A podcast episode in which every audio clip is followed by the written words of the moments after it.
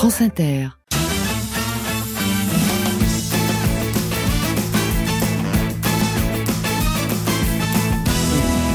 Allez. Soyez les bienvenus dans la bande originale sur France Inter avec Lisa Delmoitier, avec Daniel Morin, Morgane. Cadignan, Tanguy Pastureau, Alexandre Cominec et notre invité aujourd'hui c'est Monsieur Jean-Jacques Hano. Il y a du niveau. Bonjour Jean-Jacques. Bonjour. Joie de vous recevoir sans cesse avec cette très belle nouvelle, le nom de la rose est de retour. Ah. Ça c'est une superbe nouvelle. J'ai souffert avant, vous savez. Comment ça? Bah, bah, parce Eh oui. que pendant dix ans, le film n'était pas disponible. Mm. Il y avait une querelle d'héritiers que je ne connais pas, qui sont des héritiers des héritiers, et euh, qui croient être assis sur un tas d'or, ils veulent pas vendre. Donc, euh, Et on pouvait pas le diffuser. On peut pas. Et dans le monde, et, et la France est très privilégiée.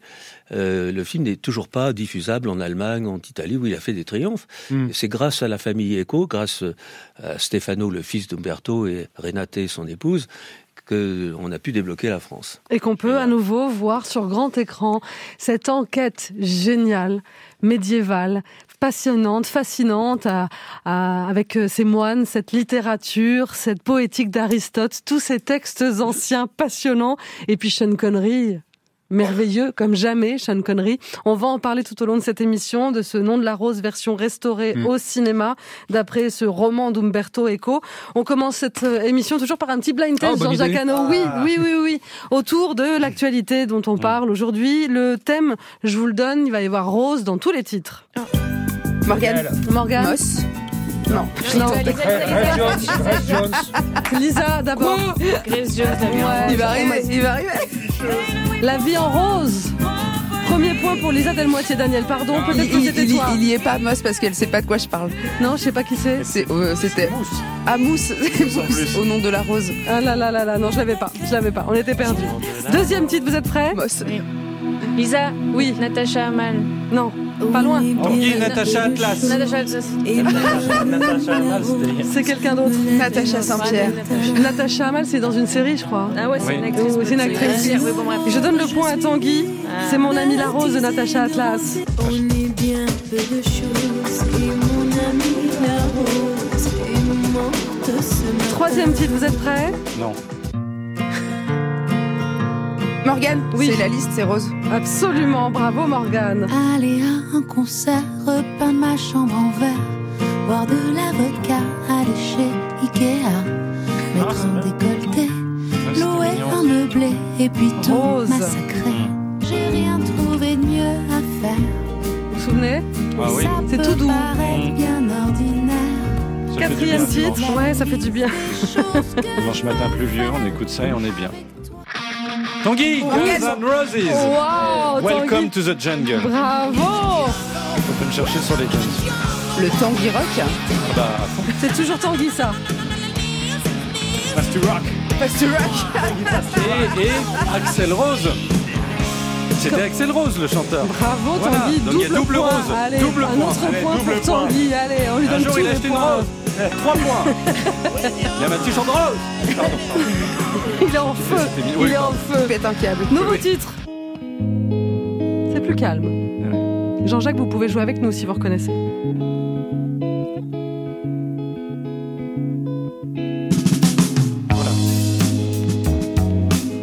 Ah.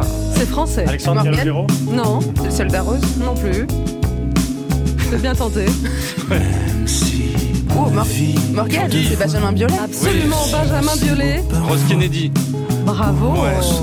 Oh, eh oh. Le point pour Morgane, ce qui nous fait une égalité entre Morgane et Tanguy. Deux points partout. Il Ah, reste ouais. deux titres. Là, c'est de la rapidité. Tanguy, Rose Laurence, Africa.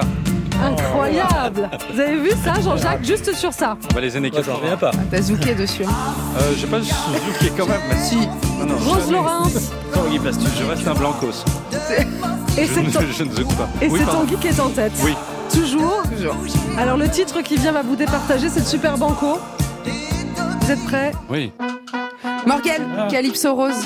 Bravo ma chérie, Calypso Queen, Calypso Rose. Je peux pas gagner. Écoute, hein. Calypso Queen qui était venue en live dans cette émission, une énergie incroyable. Ah oui, c'est vrai. C'est une reine absolue, Je me Calypso. souviens, il y avait du public et tout, les Calypso gens étaient en feu. Tout le monde était en feu. ouais, ouais. Elle était assise, elle Oui. s'est dressée Ouais, d'un coup. et la magie a opéré Après, avec. Calypso Rose. non, elle n'est pas du tout tombée. Et c'est une victoire de Morgane Cadignan. France Inter. Morgane. Bande originale. Quelle femme Bravo Doudou Victoire de Morgane Cadignan. Nous parlons du nom de la rose. Nous avons joué avec le mot rose, Jean-Jacques Hano, pour célébrer la ressortie euh, de, de ce film qui avait remporté un franc succès en France. Plus de, je crois, 5 millions de spectateurs à l'époque, à minima. Oui, alors il y a les, les premiers résultats de Oui. cinéma, puis après il y a le nombre de passages à la télé. Alors, Euh, bah écoutez, ça a été tout à fait remarquable. Hein. Pendant très longtemps, on a tenu, la, je crois, la première place. En tout cas, on avait la première place en Italie pendant très longtemps, pendant dix ans, et Mm. aussi en Allemagne. Euh, parce que euh, autrefois, effectivement, à l'époque du Nom de la Rose, il y avait encore pas tellement d'exploitation cinématographique. d'accord. Euh, donc, le- on parlait du résultat sale. Mais je vois quand je présente euh, mes anciens films, euh, on, demande aux spectateurs qui a déjà vu, par exemple, l'ours. Ouais. Alors, la plupart des gens lèvent le bras. On Et- lève la main tous ici. Là. Oui, et qui a vu l'ours au cinéma? Oui, je lève mais, la main. Bah oui, mais là, il y a de moins, il y a, Eh oui. il y a- il y a un tiers des gens qui lèvent la, euh, qui élèvent la main. Et euh, pour la guerre du feu, je me souviens, il n'y a pas si longtemps, il y avait carrément euh, tout- toute la salle avait vu, sauf que euh, il y en avait seulement trois qui, avait cinéma. vu en salle, absolument. C'est vrai que les 5 millions d'entrées au box-office sont bien loin du nombre de spectateurs réels pour ce nom de la rose. César du meilleur film étranger, avec un, un casting fou. Euh, J'ai eu la chance de revoir le film dans des conditions géniales. Et c'est vrai que sur grand écran, euh, moi je l'avais pas vu sur grand écran, le nom de la rose, donc c'est ma première fois. Avec une version restaurée qui vous satisfait? Il y a eu Euh, beaucoup de travail de fait ou pas? Elle me satisfait beaucoup, d'autant plus que je n'y suis pour rien. Parce que Ça c'est J'étais absolument surpris. On m'a invité au Festival de Bologne pour découvrir le- la version restaurée euh, au milieu d'une foule de 4500 personnes sur la Grande Place. Une projection de, de nuit très belle. Et je dois dire que le film est mieux que ce qu'il était en 35 mm. En quoi il est mieux? La colorimétrie est beaucoup mieux. Mhm. Parce que, je vais être un peu technique là, mais euh, on repart du négatif. Or, le négatif est une pellicule beaucoup plus riche que les positifs sur lesquels euh, euh, que l'on voit euh, dans les cinémas. Et euh, en particulier, si vous voulez, euh, très souvent pour avoir euh, du détail dans les ombres, on va être obligé de tuer la beauté du ciel, par exemple, qui va venir tout blanc. Oui. Là, non. Grâce au, au procédé euh, récent, on peut très bien avoir un ciel avec les beaux nuages qu'il y avait et encore du détail dans les ombres. Et euh, moi, j'étais tout à fait enchanté parce que j'ai retrouvé, tant d'années après, ce que j'avais vu de mes yeux à Ouais. côté de la caméra Eh et que je n'ai ja- jamais revu depuis. En plus, le, le son était très très bien travaillé. Ils ont fait un boulot formidable en Allemagne. Il n'y a pas donc de trahison, au contraire, par rapport au moment où vous avez tourné ce film, ce film que, que l'on connaît Mhm. tous, cette enquête géniale menée euh, de main de maître par Sean Connery, euh, par le frère Guillaume de Baskerville. On continue d'en parler, mais tout de suite dans la bande originale, c'est Lisa Delmoitier. Lisa Et vous n'auriez pas fait les choses comme ça, Lisa Je ne sais pas, je ne sais pas. Oh. Bonjour Jean-Jacques Hano, ça va Bonjour. Euh, le nom de la rose, vous dites. Oui. Mais oui, mais bien sûr. Mais, mais qu'est-ce que vous voulez que je vous dise? Ce film est incroyable, c'est un chef-d'œuvre. Euh, la preuve, le film est réédité en 4K près de 40 ans après sa sortie. S'il est réédité, c'est que c'est bien. Hein Bah Un film, c'est comme un ex. T'es tenté de revenir vers lui, c'est que c'était le bon. Vas-y. voilà, je me suis donné pour mission de prodiguer le pire conseil en amour en ce jour de la Saint-Valentin. Mais vas-y, toi, auditeur, et se les rappelle ton ex. Il n'y a pas que les vêtements qui méritent une seconde chance. Pense. D'ailleurs, Jean-Jacques, joyeux Saint-Valentin. C'est aujourd'hui. Oui. Ah oui. Oui. Moi, je pense que se refaire le nom de la rose, ça peut être une bonne idée de soirée avec l'être aimé euh, en ce jour de l'amour. Par contre, je déconseille de regarder le film célibataire. Ah. Euh, déjà, il y a une scène de sexe avec une sauvageonne tellement torride, ça me donne envie de me taper José Bové. je comprends mieux pourquoi Karine Le Marchand soutient la lutte des agriculteurs. Coquine, là. Mais surtout, si t'es célibataire, c'est déprimant de regarder une histoire avec des moines. Moi, j'aime pas voir des hommes de foi faire vœu de célibat pour renforcer leur lien avec Dieu. Ça me rappelle que moi, je suis seule pour rien. Qu'est-ce que je fous? Je crois même pas en Dieu. Je suis con, quoi. Non seulement je vais aller en enfer, mais en attendant, je baisse pas. Quoi. Célibataire et athée, c'est comme perdre du poids pour un rôle, puis t'as pas l'Oscar, quoi. Ok, donc j'ai la dalle pour que dalle. Bah, nickel. Bon, et qu'est-ce qu'ils font, ces moines célibataires, dans votre film? Euh, ben, Ils meurent les uns après les autres. On a donc une enquête sur Mm. fond de tension entre dogmes religieux et liberté de parole, avec cette phrase de Rabelais qui est mise en exergue dans le film Le rire est le propre de l'homme. Mm. C'est beau. En revanche, Jean-Jacques, c'est faux. hein. C'est d'Aristote. C'est d'Aristote, ben. Aristote se trompe. Je n'ai peur de rien. Euh, non, c'est prouvé scientifiquement que les bêtes rient aussi. hein. Le Mm. singe rit, le chien rit, et même un exemple à votre gauche, euh, Daniel dit bonjour Daniel. Et Daniel il rit. même le dauphin se marre. hein. Comme quoi ils font pas que violer les dauphins. Ah. Hashtag noto le dauphin. Euh, mais enfin, c'est vrai que le rire est dans l'ADN de l'homme quand même. Euh, une des plus vieilles blagues, je sais pas si vous savez, euh, date de 1900 avant Jésus-Christ et elle dit, bon c'est en sumérien mais j'ai quelques bases. Euh, une chose qui n'est jamais arrivée depuis des temps immémoriaux, une jeune femme s'est retenue de péter sur les genoux de son mari. Sérieux C'est la première blague. euh. Oui, bon, bah, c'est la première blague. Voilà, c'est comme la première crêpe ou le premier enfant. C'est souvent raté. Profite pour saluer mon grand frère. On a donc la preuve avec cette blague que non seulement l'homme a toujours aimé rire, mais il a surtout toujours été beauf. hein. Au commencement, il y avait Adam, Ève et Jean-Marie Bigard, apparemment.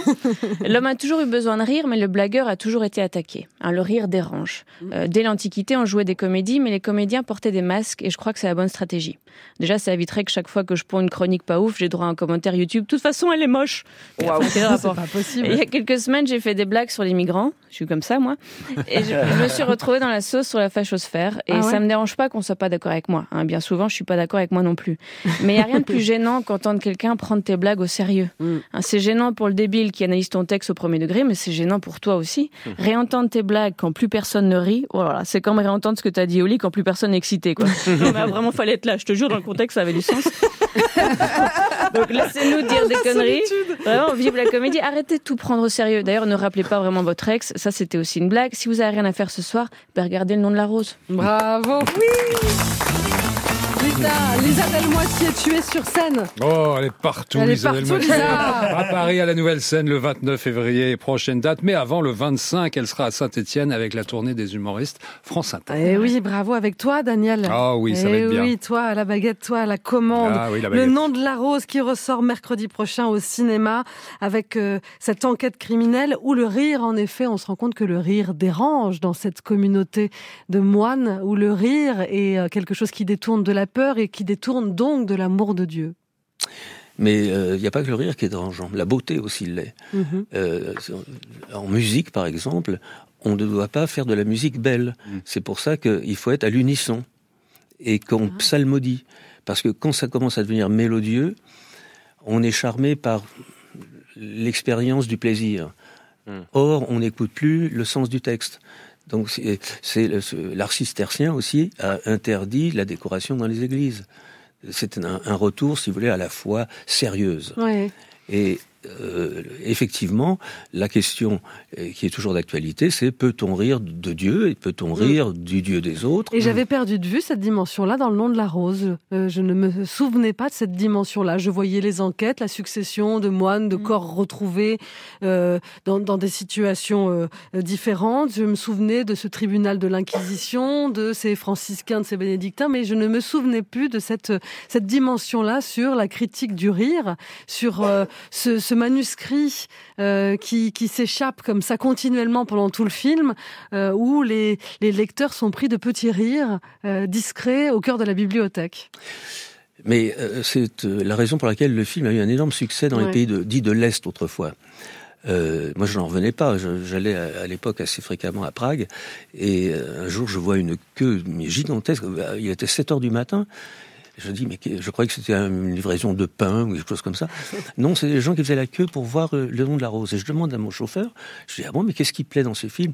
Et il me dit, euh, c'est une métaphore qui nous concerne beaucoup parce que c'est l'interdiction de l'accès au savoir. Eh oui, Mm. eh oui. Euh, le, le, le savoir interdit, le savoir mis dans, une, dans un donjon au- dans lequel on ne pouvait pas pénétrer. Et euh, en fait, ça, c'était le vrai, euh, l'élément principal qui m'avait emballé à la Mm. lecture du, du roman. Le roman d'Umberto Eco, euh, sorti en 80 en Italie, en 82 en France, deux ans après pour la traduction. Mais je pense que vous l'avez lu avant. Vous, vous avez, vous avez demandé à le lire tout de suite, Jean-Jacques Hano. Vous avez senti qu'il y avait quelque chose à faire avec ce, ce bouquin, Oui, qui a parce été un que best-seller. hein. Plus de 17 millions d'exemplaires vendus, et je pense qu'il y en a alors ça, ça a été peu à peu, parce que ça a été un, un su- succès en Italie important. Euh, les gens étaient découragés à la 60e page, parce qu'il y avait beaucoup de pages en latin, qui n'étaient pas faites pour être lues, elles étaient faites pour euh, citer et pour, d'une certaine manière, impressionner, parce que Umberto est un homme avec beaucoup, beaucoup d'humour, donc il avait collé des pages entières en, n'imaginant pas que les gens allaient s'y coller. Euh, mais donc, si vous voulez, le, le but euh, d'Umberto était d'amuser ses élèves, figurez-vous. D'accord et qu'il a vendu les droits pour rien, parce qu'il ne pensait pas du tout que ça allait être un succès. et que ce succès est venu peu à peu. Moi, je me souviens, j'étais chez lui quand le, livre est sorti euh, en Allemagne. Sa femme, euh, qui est euh, allemande, prend le téléphone et je l'entends dire Ah, 9000, c'est bien. Comment ça, 90 000 Non, mais 900 000, c'est pas possible. Elle raccroche. Elle dit On a vendu 90 000 exemplaires pendant le week-end. Et elle continue en disant troppo successo, troppo successo, trop de succès. Mm. Et, d'un seul coup, on moi, moi-même, j'étais tout à fait embêté que ce livre que je croyais être réservé. Ah, vous pensiez avoir déniché comme ça. Une, une, chose rare. Et, et euh, euh, le livre, du coup, que, mon producteur avait acheté pour la moitié d'une voiture d'occasion de couleur langouste. c'est assez précis. Hein bah, oui, c'est euh, vraiment des, clopinettes. C'était 300 000 francs, je crois, à l'époque. Je sais même plus les sous, mais c'était rien du tout. Et, il était content de, vendre ce livre qui ne verrait jamais le jour.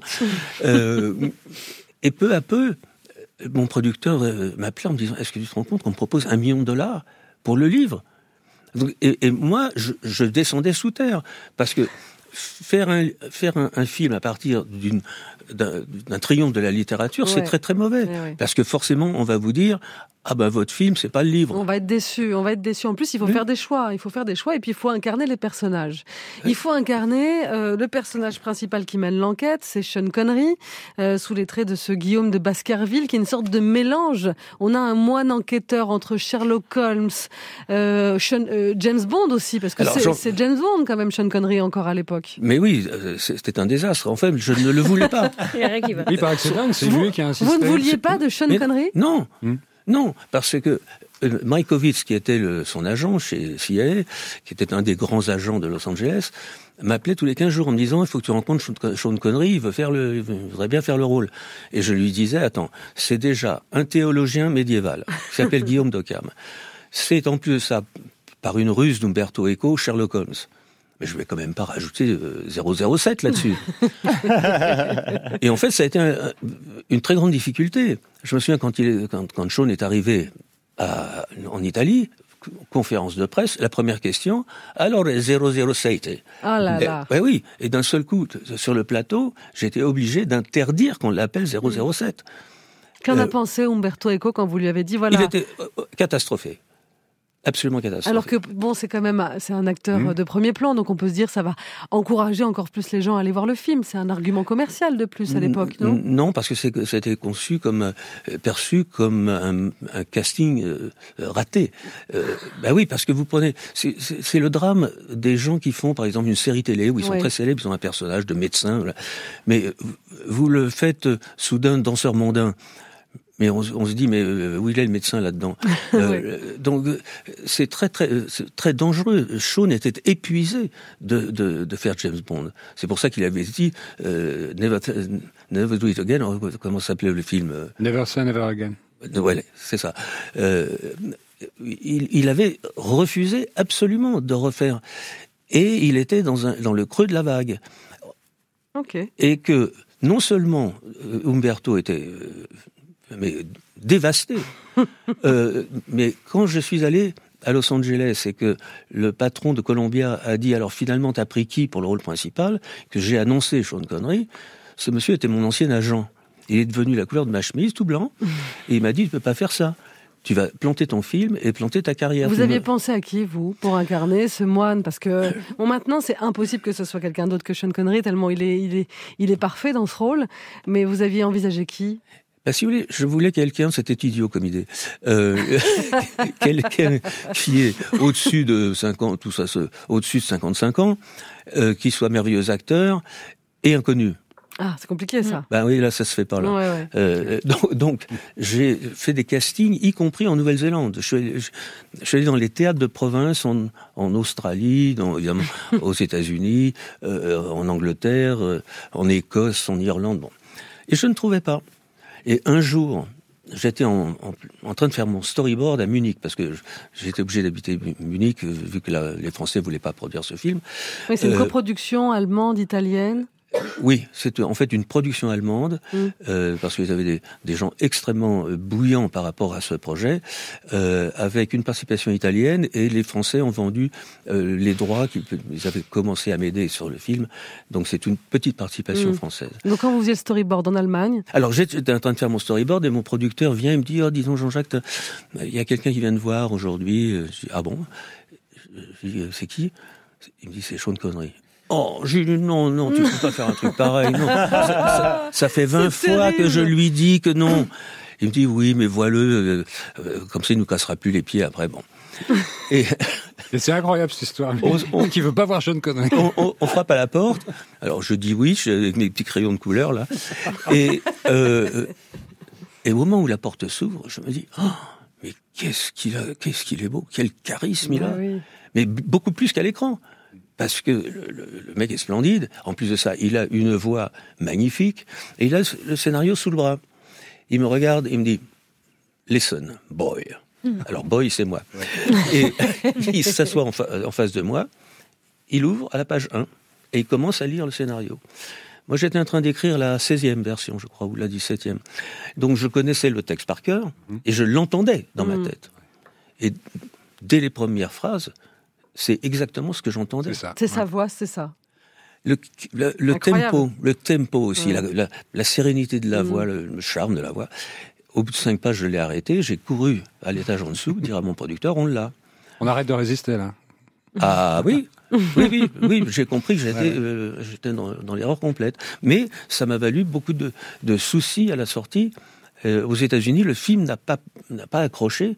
Il a, il a fallu cinq ou six ans pour que le film devienne un classique. Allez voir le nom de la Mm. rose en salle mercredi prochain avec cette am- ambiance médiévale, bien entendu, avec cette intrigue policière, avec ces meurtres à répétition. Et là, vous verrez cas. ce qu'il y a dans les ombres. Et on verra, les, les- on, on voit les yeux comme ça, euh, les yeux de Sean Connery euh, cerclés un peu de noir avec du colt qui intensifie son regard. C'est complètement hypnotique avec Les une, débuts de Christian Slater. une- Christian Oui. Slater aussi tout jeune. Il y a, il y a un casting génial, euh, Mi- Michael, Michael Lonsdale notamment, et puis une musique aussi Ah.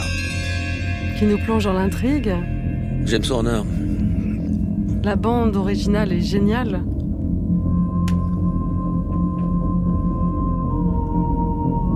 Le mystère plane autour de, de cette abbaye, de cette tour qui finit par brûler. J'ai pensé à Notre-Dame tout d'un coup, euh, dernière de vos réalisations où le feu est aussi omniprésent, avec là le, le savoir qui, qui brûle.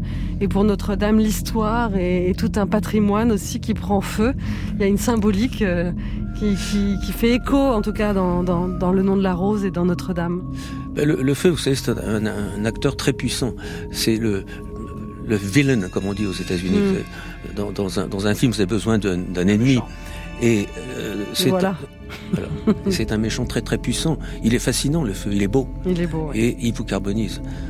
Allez voir Le nom de la rose en salle, version restaurée, ce film merveilleux, meilleur film étranger, César en 87, meilleur acteur pour Sean Connery au BAFTA notamment, beaucoup de récompenses et beaucoup de- d'estime pour ce film qui a réuni des millions de spectateurs. C'est mercredi prochain en salle et tout de suite dans la bande originale, c'est Morgane Cadignan.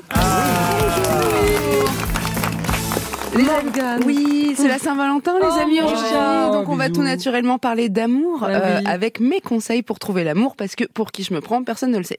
Euh, mais c'est fou, hein, c'est un peu ringard. Les gens, ils ont honte de fêter la Saint-Valentin. J'ai demandé à une pote ce qu'elle faisait ce soir. Elle m'a dit, franchement, me juge pas, mais euh, c'est la Saint-Valentin. Euh, du coup, je suis au restaurant avec mon homme. T'es une folle. Je te juge pas parce que tu vas au restaurant. Je te juge parce que t'appelles ton mec mon homme. Quoi.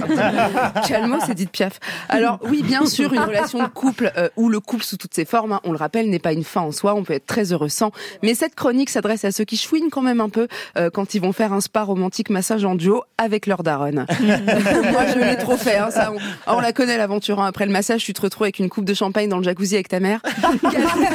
Qu'à- la conversation de quelqu'un de l'âge bah, de ta mère, à savoir dresser la liste de l'ensemble des aliments qu'elle ne digère plus. Euh, ou encore te faire te rappeler pendant 25 minutes du prénom de quelqu'un pour finalement te dire qu'il est mort. Ça, ça, c'est une passion des daronnes. Ça les excite un petit peu, hein, je trouve. Tu te souviens de la dame qui te gardait, Nathalie, une petite brune avec de l'embonpoint Ouais, toute douce, adorable. Et ben, elle est morte, décédée, KO, foudroyant, trois semaines, rien vu venir. Enfin, c'est ouf. Plus les gens ils se rapprochent du décès, plus ils se rapprochent du décès, plus il y a une fascination pour la mort des autres. Ma, ma grand-mère, la moitié des enterrements elle va, elle connaît pas la personne. Hein. Elle arrive, elle s'assoit au premier rang, elle regarde qu'elle est là. C'est sa petite fashion week, elle, quoi. Elle visite avant d'acheter, quoi. Mais, mais on parle d'amour aujourd'hui, donc je vous ferai une chronique conseil pour bien mourir euh, le mois prochain. Euh, conseil numéro un pour trouver l'amour, oubliez les dictons. Euh, type, c'est quand tu cherches pas que tu trouves les dictons. Si ça ne marche avec rien d'autre, c'est que ça ne marche pas. Tu vois, il y a pas de mère qui hurle dans le champ, j'ai perdu mon enfant, avec le vigile qui arrive. Madame, surtout ne le cherchons pas.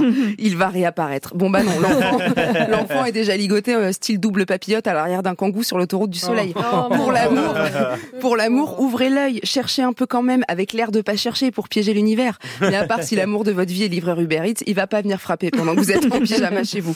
Ça se trouve, l'amour de votre vie, vous le connaissez depuis des années. Combien de mecs sont en embuscade patiente? On connaît, le gars c'est ton meilleur ami depuis 9 ans. Et un soir, il te dit, eh, en vrai, t'as une grosse tête, mais t'es hyper mimi. Bon, bah, bah, il veut votre grosse tête entre ses grosses jambes et peut-être pour la vie, tu vois. Oubliez les dictons, un de perdu, 10 de retrouvé. Pareil, je ne vous le souhaite pas. En tout cas, en matière de sexe hétérosexuel, 10 c'est beaucoup. Euh, et je fais du pilate.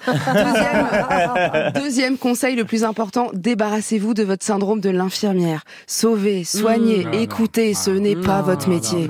Ne soyez pas une infirmière. Vous avez vu l'état de l'hôpital public, vous n'avez pas envie de ça. Mesdames, si vous essayez d'être l'infirmière de l'amour, vous finirez comme une infirmière d'hôpital public, fatiguée, cernée, au bout du rouleau, en train de crier que c'est un juste place de la République. Vous n'avez pas le temps. Troisième conseil, avant de jeter la pierre, interrogez votre propre toxicité. C'est pas toujours de la faute des autres. Quand on ne voit pas le danger, c'est peut-être que c'est nous le danger. Par exemple, avec le syndrome de l'infirmière cité précédemment, si vous voulez réparer les gens au-delà d'un certain point, désolé, vous êtes timbré. Euh, moi, je voulais réparer les gens à un point que c'est moi qui en devenais problématique. Hein. C'est encore un peu le cas, faut être honnête. Si je croise Gérard Depardieu maintenant, il y a un peu moyen que ce soit moi qui le drague. Euh, le signe, c'est quand il y a une conversation avec une amie sur son mec toxique et que dans la description des comportements problématiques, vous rassemblez un maximum de triangles. Questionnez-vous. Quatrième et dernier conseil, ne vous méfiez pas de tout, même si les hommes nous ont appris à nous méfier de tout et qu'à un moment, bah, t'as envie de fermer la porte parce que pas de porte, pas de cambriolage. Attention à ne pas voir des red flags partout parce que les quatre précédentes pommes étaient gâtées. On l'a tout eu la période où tout le monde devient suspect. Ah, t'as pas ton brevet de secouriste? Ok, red flag. Donc là, je m'étouffe, tu peux rien faire. Donc tu veux la mort des femmes, en fait. Bah là, si je m'étouffe avec un sushi et que tu me sauves pas, c'est un féminicide passif, en fait. Donc euh, tu m'as- tu m'as fait des cookies sans sucre. Je suis un gros tas, donc, parce que le sucre c'est nocif. Tu vas me mansplainer le glucide, là. Oh, boomer. Respirez un grand coup. Vous non plus, vous n'avez pas tous les voyants ouverts. La preuve, vous avez perdu votre enfant dans Auchan la semaine dernière. Il vous pardonne. Dans 10 ans, il fera un jacuzzi avec vous. Bref, la Saint-Valentin, c'est ringard, mais si vous avez envie d'acheter des boîtes de chocolat en forme de cœur, mais kiffez. Parce que est-ce que les vrais ringards, finalement, c'est pas ceux qui lèvent les yeux au ciel quand on leur parle d'amour? Oh, on a envie de t'aimer, Ah Doudou. Ouais, sur, sur scène à l'Olympia jusqu'au mois d'août. euh, Sauf le 25 son décembre. fabuleux spectacle. Je cherche pas et je trouve pas. Si on faisait de la fausse promo sans cesse, absolument, c'est une bonne Et C'est idée. complet. Et revenons au nom de la rose avec un double mystère au début du film. La première mort, le premier corps retrouvé, vraisemblablement pas un suicide, si un accident, de quoi s'agit-il? On va être amené à, suivre l'enquête et la perspicacité de cet enquêteur quand même, parce que Guillaume de Baskerville, le bien nommé, qui dit bien à un moment c'est élémentaire, euh, il y a un petit jeu aussi avec ça, est un individu aussi euh, fort mais au passé trouble, et on va apprendre progressivement que l'Inquisition euh, aussi est passée par là. Mais c'est une époque très troublée. Mm. Euh, on est au XIVe siècle. euh, c'est à la veille euh, des, des désastres, des épidémies. hein. Il y a une surpopulation, il y a de mauvaises récoltes, les gens se tournent plus volontiers vers le diable que Ouais. vers Dieu. Donc c'est dans ce contexte-là. Et ce qui de, de très intéressant aussi dans le dans l'histoire d'Umberto, c'est ce conflit éternel finalement entre ceux qui protègent les biens personnels, Oui. c'est-à-dire les bénédictins grosso modo, qui amassent les richesses dans les abbayes, et les franciscains euh, qui eux décident de retourner aider les pauvres et aider le peuple. C'est pour ça qu'ils marchent pieds nus, Ouais. euh, qu'ils ont une robe de bure euh, extrêmement simple et que ils, ils- ils prêchent l'amour de la pauvreté. Euh, ce qui faisait d'ailleurs une, un- une anecdote pour vous amuser, comme euh, le, le rôle de Sean Connery, est- il est supposé être le grand penseur du Oui. mouvement. La première scène que je fais, j'étais en haut d'une de ma tour que j'avais fait construire, et je vois que, que dans, dans ces sandales, il y avait quelque chose de bleu. Je descends de ma tour euh, dans les échafaudages, et je regarde, il avait des chaussettes bleues. Comment ça? Alors je lui dis Sean, mais qu'est-ce que c'est que ces chaussettes Euh, C'est la phrase pas simple. il, il me dit, mais euh, c'est ta euh, costumière qui me les a tricotées. Ah, Je dis, mais je lui ai pas demandé de te tricoter des chaussettes. Et il me dit, oui, mais moi j'ai froid aux pieds. Alors je dis, oui, mais enfin tu es franciscain, Eh oui. c'est l'hiver, effectivement tu dois montrer que... Et je lui dis, il me dit, mais ce franciscain-là, il a des chaussettes. Comment ça Et moi, je lui dis, tu ne peux pas être ce franciscain-là parce que toi, tu prônes justement le fait de ne pas avoir des chaussettes.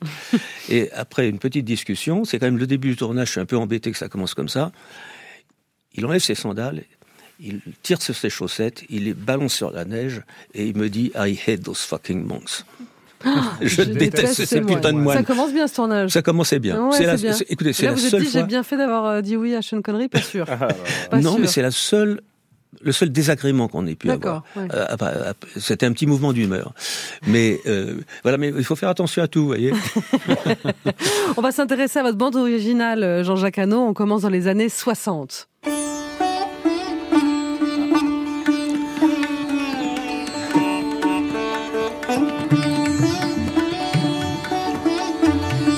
Et vous écoutiez Ravi Shankar. Et j'allais le voir au concert. Vous étiez un grand, grand fan, grand admirateur de Ravi Shankar. Oui, euh, on n'était pas beaucoup à l'époque. Euh, J'aimais le- beaucoup le santour aussi, le, le santour iranien. Euh, et j'aimais la musique japonaise. J'aimais beaucoup le koto. Vous avez eu des goûts comme ça, très éclectiques et très, très inattendus. Je, je lisais dans une interview que vous aviez acheté très jeune avec votre argent de poche l'anthologie de la musique japonaise quand vous aviez quoi Moins de 10 ans. Oui. Je suis, je suis allé acheter d'abord le catalogue euh, universel des disques euh, disponibles. Et je suis allé à la section musique du monde et j'ai eu envie de comprendre, de savoir euh, euh, quels étaient les, les airs du Japon. Et d'où ça vient, ça, d'après vous? Comment est-ce que vous vous l'expliquez? Euh, vous- J'étais fils unique et j'avais pas envie de ressembler aux autres. Ah. Euh, J'allais pas. Déjà, quand on est fils unique, on ressemble pas aux autres.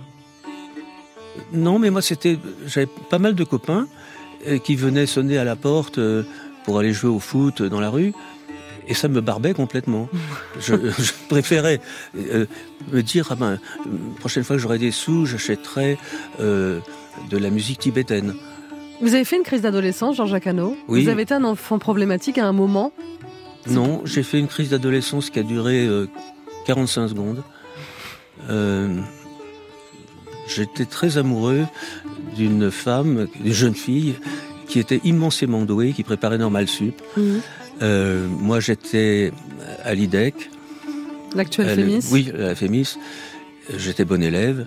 Ah oui, vous faisiez Et- du, latin, du grec à la Sorbonne, du grec et de l'histoire de l'art à la Sorbonne en parallèle. Oui, parce que je trouvais qu'il n'y avait pas assez de boulot à la, Bah oui, à la Fémis. d'accord. Mais j'ai- J'avais fait euh, les Lumières avant, euh, dont j'étais déjà diplômé. Et, euh, et avec cette jeune fille, j'avais des conversations qui me plaisaient beaucoup. On allait euh, écouter du, du, du Perrotin à Notre-Dame, genre, vous voyez. Euh, et un jour, je rentre chez moi et il y avait une conversation assez stupide à table. Et ça ça m'a coupé l'appétit, figurez-vous. Donc c'est la première fois que ça m'arrive. Je fonce dans ma chambre. Ma mère, tout à fait inquiète, vient et me dit Mon chéri, qu'est-ce qui se passe? Et Je lui dis Mais maman, je suis très embarrassé. Je... L'avenir me fait relativement peur.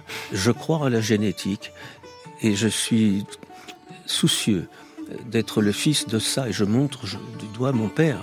Un petit côté asocial, C'est- quand même. C'est terrible. Bah, C'est donc là, la crise est terrible. Ma mère me regarde avec gentillesse. Elle me dit je vais te le dire quand tu auras ta majorité. Euh, tu n'es pas le fils de ça. Et elle referme la porte. Ah. Et d'un seul coup, je comprends de qui je suis le fils. Et je redescends manger ma soupe. Et j'ai fini ma crise d'adolescence. Comment ça, vous comprenez Vous êtes le fils de Ravi J'ai tout de suite, j'ai tout de suite compris de qui j'étais le fils. Parce qu'il y avait tout un tas d'éléments que je ne comprenais pas, que je D'accord. n'avais pas assemblés. D'accord. Et ça m'a complètement calmé et je me suis dit, quelle chance, j'ai deux papas formidables. Et au point de, de le dire à, à votre euh, père biologique, d'en parler avec lui, de le retrouver à un moment donné de votre vie? Euh, oui, je le connaissais bien, en vérité. Euh, J'avais été en, en vacances avec lui. Je comprenais pas pourquoi les gens, euh, quand, quand nous étions tous les deux, disaient ah bah dites donc celui-là vous pouvez pas vous le renier. Il paraît que je lui ressemblais comme deux gouttes d'eau. Euh, mais moi j'avais pas fait attention. Moi j'avais un papa. Bien sûr. Et, et mon vrai papa ne m'a dit que quelques, quelques heures avant sa mort qu'il était content que je sois le fils d'un autre qui était mieux que lui. Qu'est-ce que ça fait de vous ensuite en tant que papa, tout ça, en tant qu'homme? Qu'est-ce que ça, ça- d'après vous, ça a changé chez vous? Ben, ça a changé que j'ai admiré Mm. euh, le fait que euh, mon père biologique, en fait, m'a beaucoup aidé. J'ai eu une vie d'enfant beaucoup plus luxueuse que prévu. D'accord. Et j'ai apprécié le fait que mon père, euh, euh, qui m'a donné mon nom, soit un homme si gentil, Mm. euh, qui m'a appris à être sérieux, qui m'a appris à, Mm. à faire des, de- à rendre mes devoirs à l'heure. euh, il était à, à la SNCF, donc euh, à l'époque les trains arrivaient à l'heure. Ce qui vous vaut une grande connaissance du réseau ferroviaire français. absolument. Voilà. C'est intéressant pour faire des repérages et ensuite pour aller tourner et savoir où, où se trouvent les beautés dans le paysage français. Mais bien entendu, bah, je sais où sont les les gorges du Verdon, je sais la différence avec les gorges du Tarn, euh, celle de la Dordogne. Oui, j'ai fait ça euh, tous les week-ends avec mes parents, avec Mm. mon appareil photo. Ouais, déjà, Oui. déjà, déjà. On va passer à l'année 68, vous écoutiez. Madame Arthur est une femme et qui fit parler, parler, parler, parler d'elle longtemps, sans journaux, sans rien, sans réclame. Yvette. Gilbert. Oui, oui, c'est une époque formidable, si vous voulez. Euh, c'est la- les chansons de rue, euh, c'était euh, Piaf après. Je suis complètement ignorant en musique yéyé. C'est vrai, bah oui, parce que 68, on, on pourrait s'attendre à un autre choix musical. Mais moi, je connais même pas. Je connaissais euh, Johnny Hallyday personnellement, mais je suis incapable de, de chanter une chanson. J'en connais aucune parce que j'écoutais Ravi Shankar, parce que j'écoutais. Alors Des cornemuses bulgares, vous, Oui, avez, vous j'adore. avez dit à cette époque, de l'orgue de barbarie, oui, euh, de la musique tyrolienne. Ah oui, les Yudul. Ça, vous aimez ça Alors ça, ça vient du fait que je faisais beaucoup de, films publicitaires. Et euh, j'en ai fait 400. Et pour les films publicitaires à l'époque, qui étaient très audacieux, euh, il y a beaucoup de créativité, euh, choisir une musique euh, particulière Mm. était tout à fait intéressant. Donc je me souviens, j'ai fait un film avec Jean-Claude Killy pour les fixations, des fixations de ski, et j'avais mis dessus une musique de Udall et, et de Talalaitu, je crois en français. Euh, et c'est passionnant parce que c'est des musiques de gorge, vous savez, c'est des musiques de montagne. Mm. Alors on retrouve la même chose au- en Mongolie, par exemple. Euh, c'est des sons qui portent très bien. C'était la belle époque pour faire de la pub. Il y avait Oui. beaucoup de moyens, il y avait beaucoup de. C'était l'âge d'or. Et c'était fou. Il y a beaucoup d'audace, surtout. C'est Mais, euh, une audace infinie. était, euh, De mauvais goût, mais. Vous avez un bilan oui, carbone catastrophique, je pense, sur cette période-là. Ah ben oui, parce que moi je passais, j'étais le matin à Casablanca pour chercher des, des décors ou à Marrakech, euh, je filais à Rome pour un montage et je passais ma nuit à, à Londres parce que j'avais un casting le lendemain matin. Et je revenais à Paris brièvement pour euh, voir un annonceur, puis je repartais à Francfort, et au, au point que C'était mieux avant, en fait. Non. Vraiment, pour le vrai. Non? Non, non, parce que Ça a l'air bien, quand même. Ça a l'air pas mal quand même. Non, ce qui était agréable, c'est qu'on rentrait dans l'avion comme dans, dans un autobus. Et on n'avait pas besoin d'enlever euh, ses chaussures, ses, ses ceintures, de, de se dé- déloquer complètement. Euh, les On n'a toujours pas le droit hein, Hein? De se déloquer complètement. On n'a toujours pas le droit dans l'avion. Faites attention, Jean-Jacques. hein. Écoutez, moi, un, un jour, je suis revenu de Los Angeles et on m'a, euh, je faisais un Los Angeles-Londres via New York Concorde. Et j'a- je sors le premier du, de l'avion. Les gars de la douane euh, et la police de- des frontières à Londres me disent venez là. Alors, euh, je me présente, il me dit d'où venez-vous? Alors je dis je viens de Los Angeles, mais je suis passé par New York. Bon. Et euh, où étiez-vous? Vous êtes parti quand? Euh, je, je suis parti euh, avant-hier. Ah bon? Donnez-nous votre passeport. Il regarde mon passeport, il me dit et alors avant-hier vous étiez au Kenya? Oui. Et le jour d'avant vous étiez en Islande C'est un agent secret. Oui. Oui. C'est ça, c'est 007. Ils me disent, est-ce que vous pouvez enlever votre veste? Bon, alors, j'enlève ma veste, ils tripotent ma veste. Est-ce que vous pouvez enlever votre chaussure gauche? Ah. Alors, j'enlève ma chaussure gauche, ils la regardent, ils essayent de, de, de- de démonter le le talon, talon, ouais. ils tapent avec ma chaussure. Ça, maintenant le pied droit, je leur dis, mais attendez, vous voulez quoi, que je foute à poil? Non, non, non, non, non, mais c'est- c'est- enlevez vos chaussettes, s'il vous plaît. Bon, je vous la fais courte, j'enlève ma chemise, et puis là, ils me disent, bah, écoutez, on est désolé, ils mettent des gants en vinyle, Oui. ils sortent un tube de vaseline et ils me virent le slip. Oh. Et là, bon, j'ai une, une visite. Euh, je ne suis pas très accoutumé. Et, euh, pour une mule. Et maintenant, on ouvre mes, euh, mes, bagages. Je n'avais pris qu'un petit nécessaire de toilette dans lequel il trouve une petite euh, médicament contre les, euh, les coliques néphrétiques. À l'époque, je- je- j'en avais.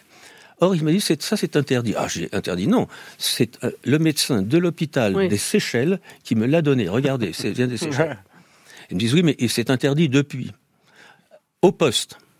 Bon, pendant ce temps-là, moi j'ai le chauffeur de la compagnie qui m'attend et on s'est, on m'a vu à New York et on me voit plus à Londres. Donc où je suis passé? Heureusement, le, mon directeur de production a pour papa l'amiral en charge de toute la de, de- de l'aéroport d'Heathrow. Faut toujours avoir un bon copain. Ouais, bien Voilà. sûr. Et, et- et du coup, je suis sorti de là indemne. ben. Mais enfin, oui, on- il arrive parfois qu'on se retrouve à poil D'accord. C'est la conclusion. On passe à l'année 76. Jean-Jacques Hano, vous écoutiez?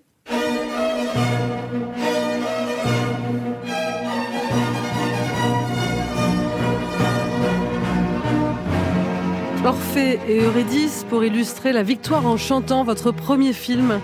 Premier film qui remporte euh, le premier, hein, l'Oscar du meilleur film étranger. Allez hop, ça c'est une Ouais. façon de commencer dans la vie. voilà, on se dit maintenant, il n'y a plus qu'à continuer. Alors, oui, à, à l'époque, j'écoutais beaucoup de baroque. Euh, mais celui qui a fait la musique, c'est Pierre Bachelet. Et il m'a fait une très, très, très, très bonne musique, euh, extrêmement intéressante, euh, avec un tuba et un basson. J'avais demandé, vous voyez, c'est Très précis. un, un ensemble tout à fait original.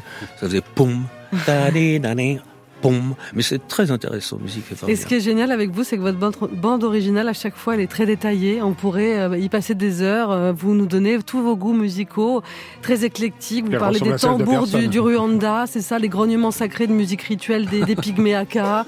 Euh, voilà. Voilà. Du, et ben voilà. Du Piaf, du Reggiani, du Scarlatti, du Rachmaninoff, du Messiaen, enfin, des griots mandingues aussi. Tout Ah, ça, ça. j'adore, c'est le, cor, le, le Tout cora. ça, oui. tout ça. On va passer à l'année 89.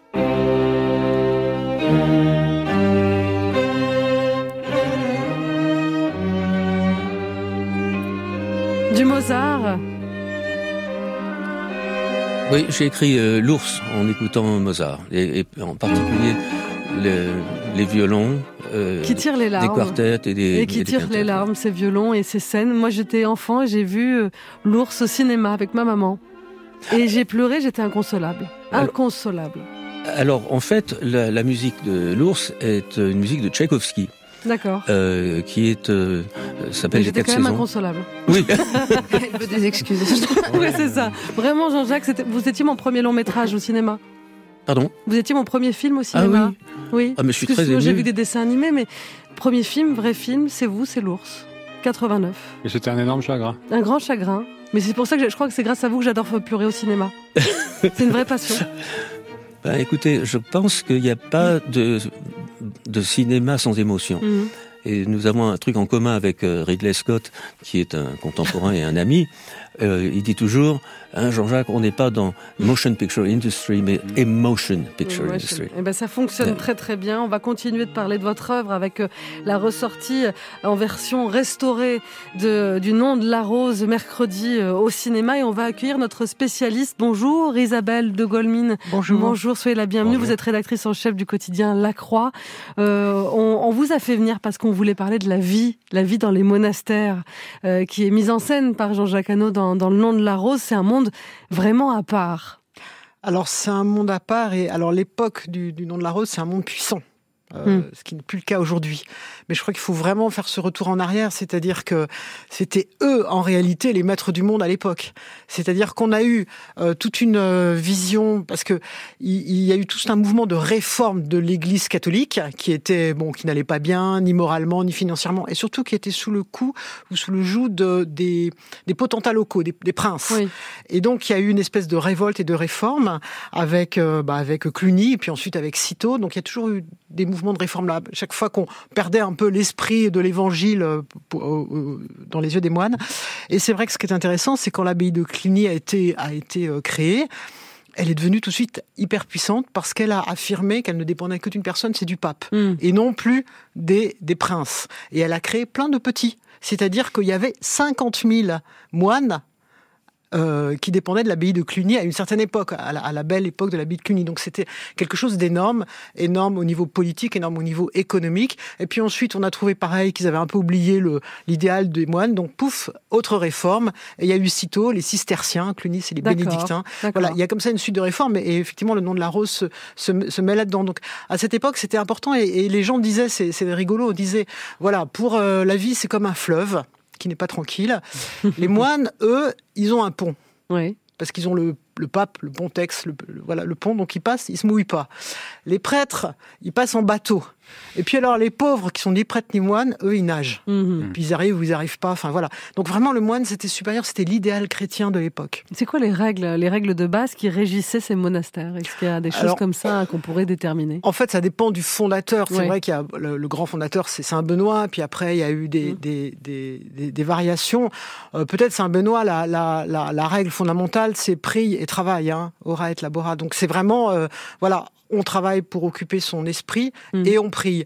Après, c'est vrai que par exemple, quand, quand, quand Cluny a été créé, ils ont mis beaucoup plus l'accent sur l'intellectuel.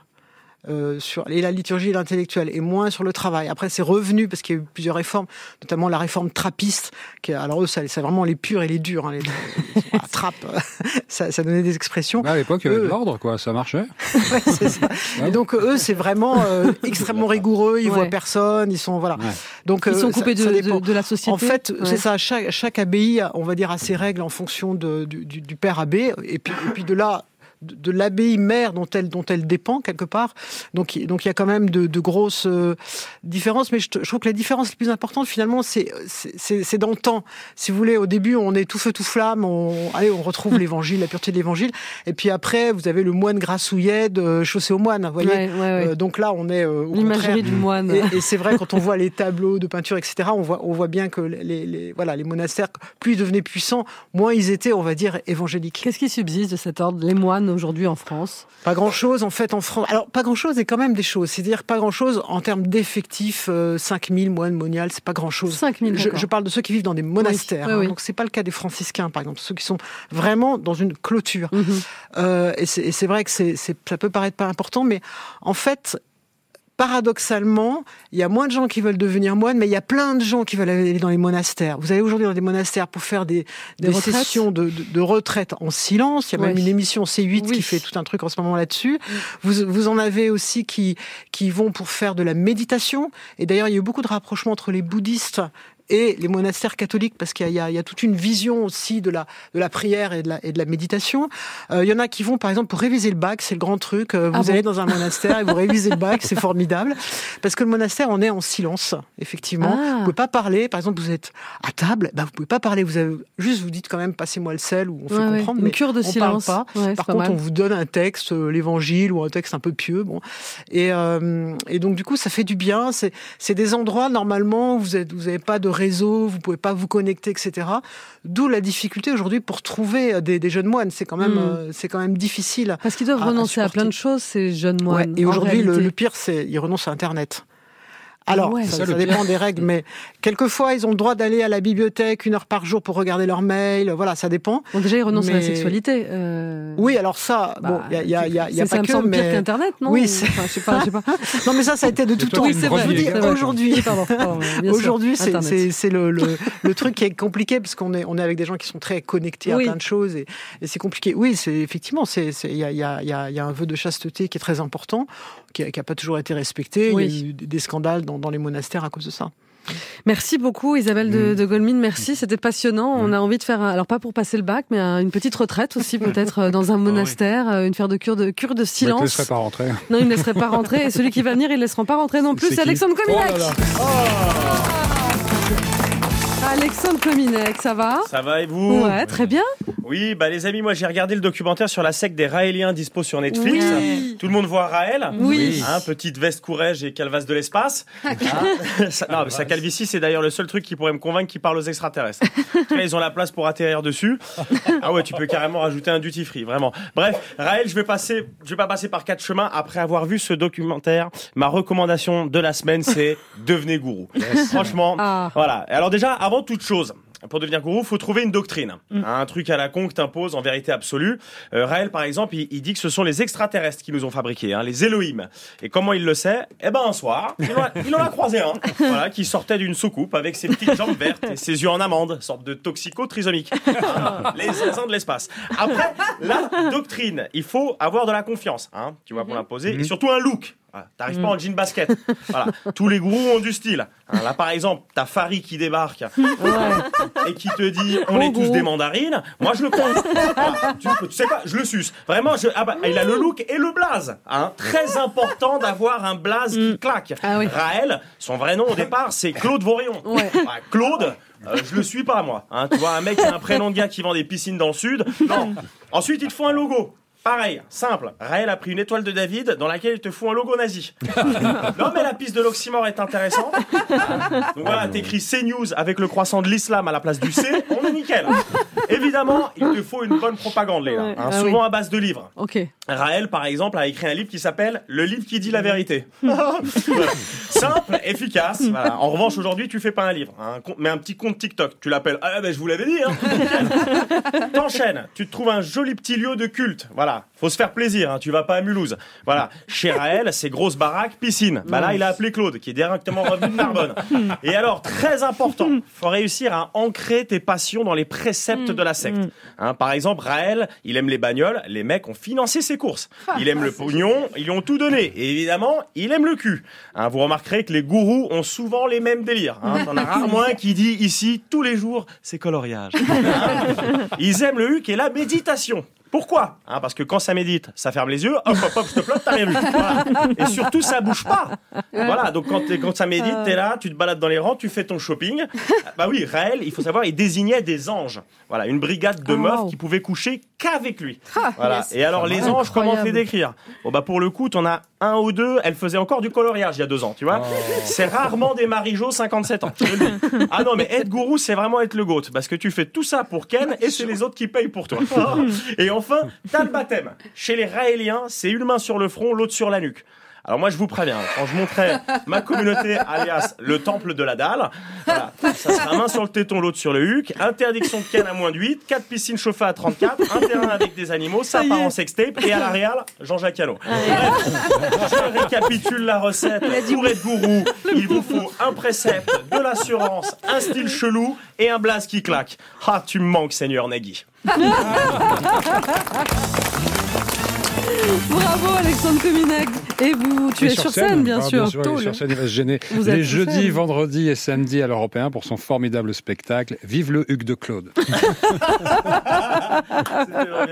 Au secours, il y a Tanguy Pastureau qui nous a rejoint. Bonjour Tanguy. Bonjour. De quoi allons-nous Oh, bah, Qu'est-ce qui se passe Mais ça va Oui, ça va. Oui. De quoi allons-nous parler dans la dernière Eh bien, je vais vous parler des massifs de fausses fleurs en façade du moindre bar tabac. Ça se veut beau, c'est laid. Heureusement, ça va être viré tout ça bientôt. Et nous, on est ensemble, toujours dans la bande originale, avec Jean-Jacques Hano, pour cette sortie au cinéma, sortie exceptionnelle. Mercredi prochain, vous serez en salle, j'imagine, dès 9h. Vous allez jouer le jeu. Allez, oui, allez. Avec un super casting. Allez. Sean Connery, Christian Slater, euh, avec euh, Michael Lonsdal notamment. Et, et tout un casting que vous avez... euh, c'est comme si c'était des retrouvailles, en fait, finalement, avec euh, le nom de la rose. Oui, euh, moi j'ai été très très ému de le revoir parce que euh, je fais d'une certaine manière attention de ne pas vivre dans le rétroviseur. Ouais, ouais. Euh, donc je regarde plutôt vers l'avant. vous avez raison. Et là, j'étais très heureux parce que j'ai découvert à Bologne, il y avait 4500 personnes sur la place centrale, et j'étais un peu inquiet de voir comment était faite la restauration, et en fait, elle était magnifique. Et c'était magnifique et ça sera magnifique mercredi prochain en salle.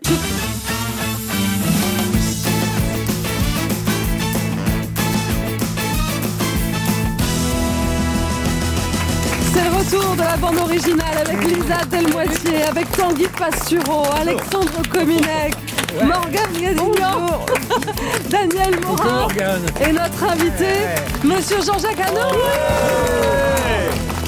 Jean-Jacques Pour la sortie à nouveau au cinéma, la version restaurée 4K du nom de la rose pour voir Sean Connery sur grand écran mener l'enquête.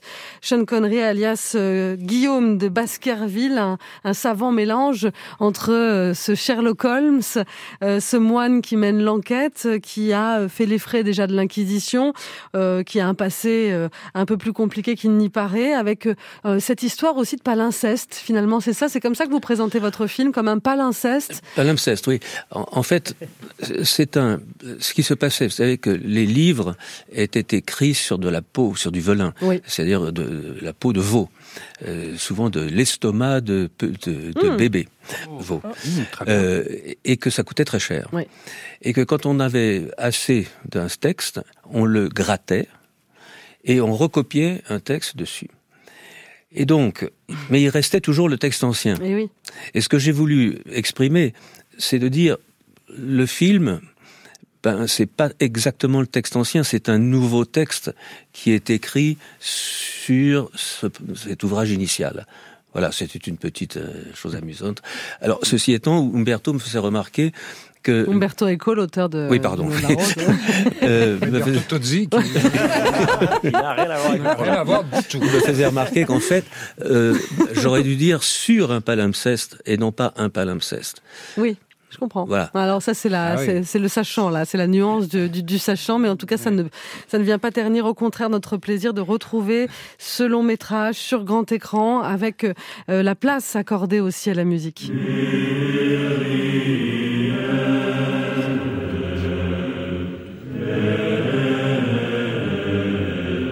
On a la robe de bure là, on est, en- Ça gratte, hein. on est. Il faut créer des ambiances. Alors en effet, il y a le décor, il y a le cadre, mais il y a cette musique qui vient finir par tout emporter, Jean-Jacques Hano. Ça, c'est une partie intégrante de l'écriture d'un film, la musique. La, la musique, c'est fondamental. Alors là, ce que vous avez entendu, c'est ce qu'on appelle une musique source. Mhm. C'est-à-dire, c'est la musique euh, euh, qui, à l'image, on voit les, les moines chanter. La, la musique, ce qu'on appelle score, c'est la musique qui va commenter l'émotion ou le sens du- d'un personnage. Euh, ça, ça a été enregistré d'ailleurs par moi dans une église à Munich, pendant que James Horner euh, se battait avec cette euh, partition électronique, car nous ne pouvions pas euh, enregistrer du- euh, la musique médiévale que nous souhaitions, parce que plus personne ne sait jouer de ces instruments, et en plus de ça, ils ne sont pas accordables ou pas accordés. Donc ce qu'on a fait, on a fait du sampling. On a fait venir des machines d'Australie. On est en fait le premier film de musique électronique de l'histoire du cinéma. Incroyable. Et je l'ai- je l'ai appris d'ailleurs très récemment. Euh, et la curiosité, c'est que la personne qui était à, à l'oscilloscope, c'était Hans Zimmer, Waouh.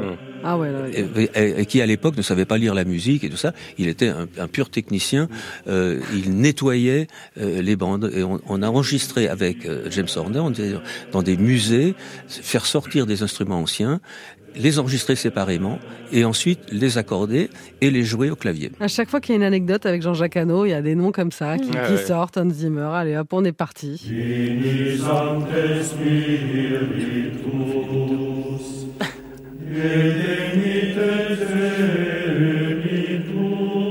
Aussi pour la bande originale de ce film, Le nom de la rose, à retrouver sur grand écran, version Mm. restaurée avec euh, Sean Connery et Christian Et Slater. si je peux me permettre, essayez d'aller le voir en VO, pour ceux qui ne connaissent pas la voix de Sean Connery, qui est euh, presque un personnage à lui Oui. seul, une voix incroyable. Mais c'est toujours là, c'est que ça sera qu'en VO, non? Ou il y a, il y a une version, il y aura une VF, Écoutez, il y aura même des versions.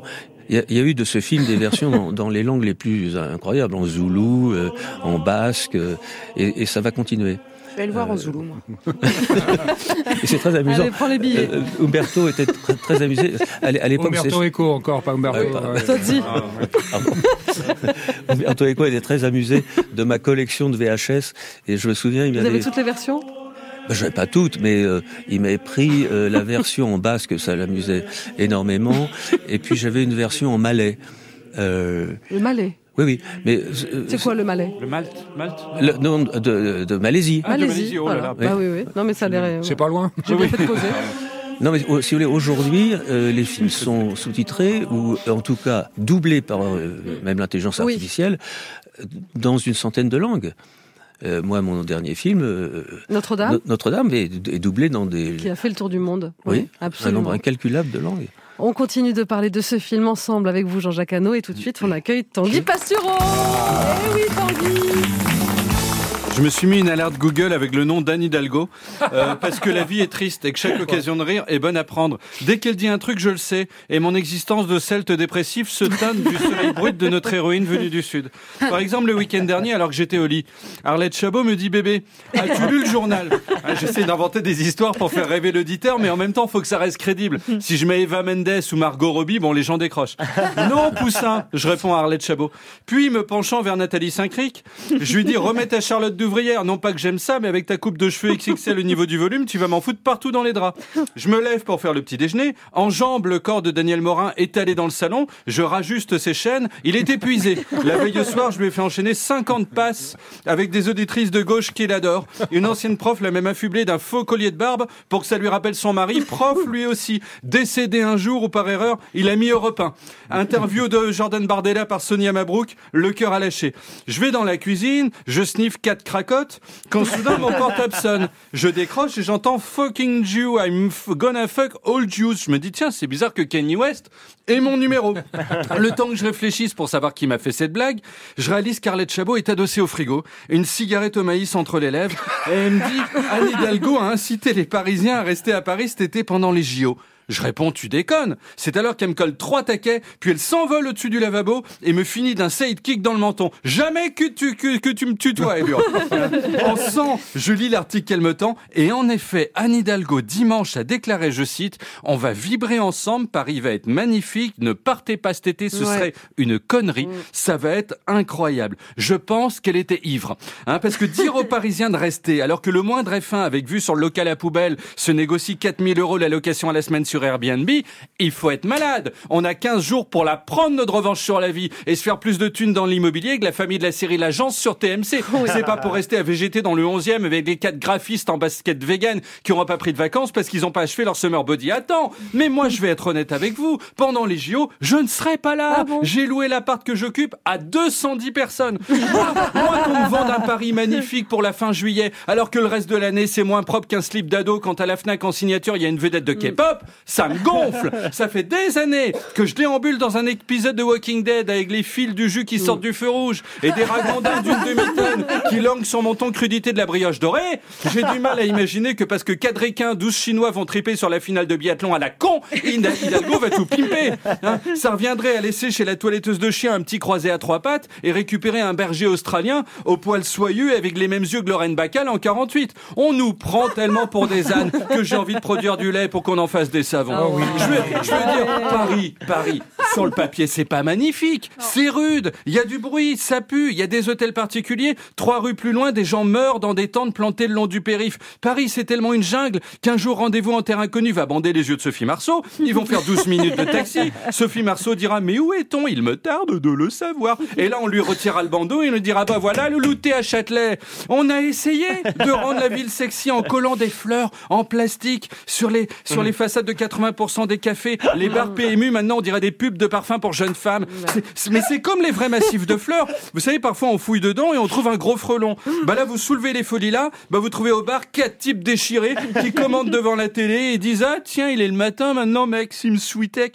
Ce que ce qu'on trouve sous la nature est toujours décevant. En forêt, jamais je soulève la mousse. On trouve soit une araignée, soit du pont de Ligonnès. Moi, le fait qu'il y ait des fausses fleurs partout dans les grandes villes, je trouve ça pénible. Si j'avais voulu vivre dans la nature, je serais devenu zadiste, en pantacourt graisseux. Si je suis venu à Paris, c'est pour rencontrer des gens de droite, Morgane Cadignan, mais pas seulement. Et, et j'ai vu que le Conseil de Paris a voté à l'unanimité une charte de régulation des compositions florales en plastique. Ouf Ça va dégager ces petites crottes et on va réaliser qu'en fait le balto, c'est nul. Enfin la vérité va être rétablie. Le date que tu trouvais si beau, il l'était parce qu'il était entouré de jonquilles. Sans fleurs, c'est juste Thibaut, il a de l'acné. On n'est pas dans un Disney. Les fleurs en plastique, c'est polluant. Vous savez qu'à chaque averse, il y a des particules de plastique qui coulent dans les égouts et finissent dans la mer parce que tout finit dans la mer. C'est une règle. Je pense que là, si on arrête de bouger, dans deux heures, on est dans la mer. Vous voyez la situation contradictoire dans laquelle nous sommes. Hidalgo promet une ville superbe et en même temps, on va peut-être démonter les fleurs fake que moi je déteste parce qu'au fond, j'ai horreur de la beauté. Moi aussi dans Fight Club, j'aurais pété la gueule de Jared Leto. Mais je sais que les autres aiment ces fleurs. Ça a fait de Paris, le saviez-vous, la deuxième ville la plus instagrammée du monde. Oh, wow. Les gens n'aiment pas la réalité. Donc en fait, je suis perdu, cette ville est trop complexe. Voilà encore une bonne raison de se barrer. Merci. Bravo Tanguy Passion Fuck Paris. Et Tanguy Euh, sur scène, évidemment, pour son nouveau avec des spectacle, avec plein de fleurs. C'est à partir du 3 octobre à Paris, au, au théâtre Tristan Bernard, un spectacle intitulé Paris ça pue. Et puis Navarre, ton roman chez Fayard, à trouver dans toutes les librairies.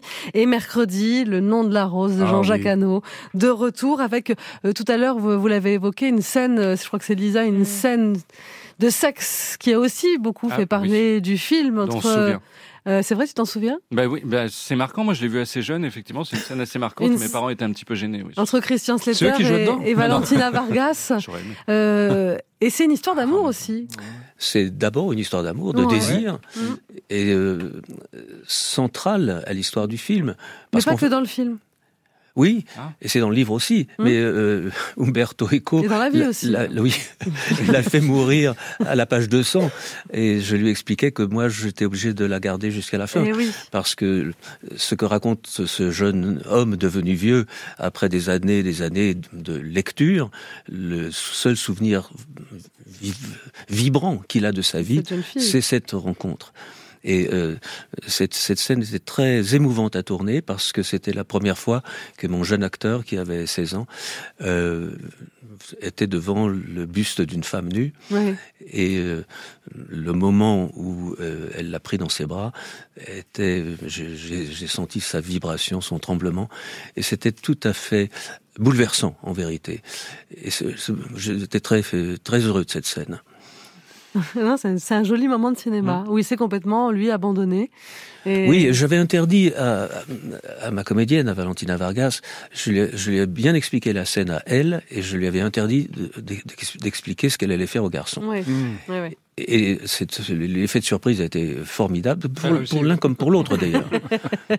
et, et, euh, Et ça donne une très très belle scène encore aujourd'hui euh, euh, et, et qui reste. c'est vrai Ouais, très chaud. Il fait chaud, ouais, c'est vrai. Il fait chaud. Mais c'est une scène. scène de vraie tendresse.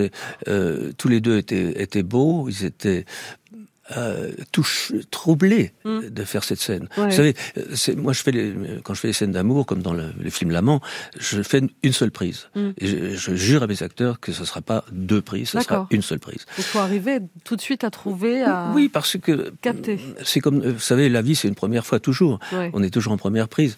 Et, et une, scène d'amour, si vous la répétez, ça devient euh, mécanique. Mm. Euh, là, il faut sentir l'émotion. Il faut sentir le désir, il faut sentir le trouble. Et, ça, c'est au-delà de la comédie. Euh, c'était très, ce qui était très beau, c'est que j'avais un, un conseiller ecclésiastique qui tenait beaucoup à rester pendant le, le tournage de la scène. C'est un peu l'actuel conseiller en intimité qui, qui vérifie que tout se passe bien aujourd'hui sur les Ouais, tournages. oui, mais ce qui était très beau, c'était le, le grand ami de, de Fellini. C'était il s'appelait Padre Ah bah voilà, Arpa. encore une anecdote avec un Fellini. Bah voilà.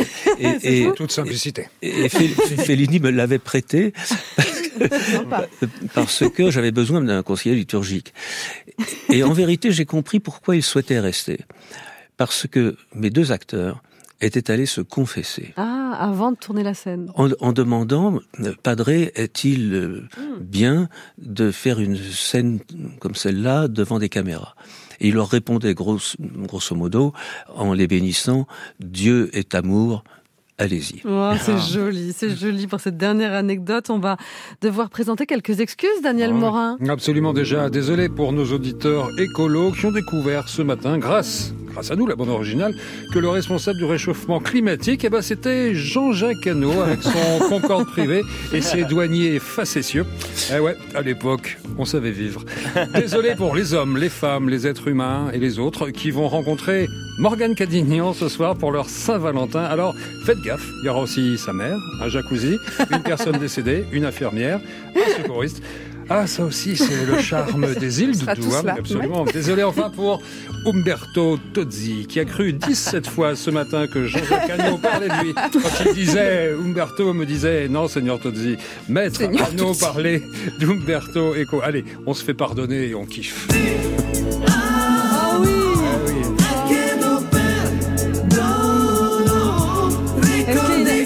Est-ce qu'il y a une anecdote, Jean-Jacques Hano, sur euh, cette chanson? Il n'y a pas d'anecdote sur cette chanson?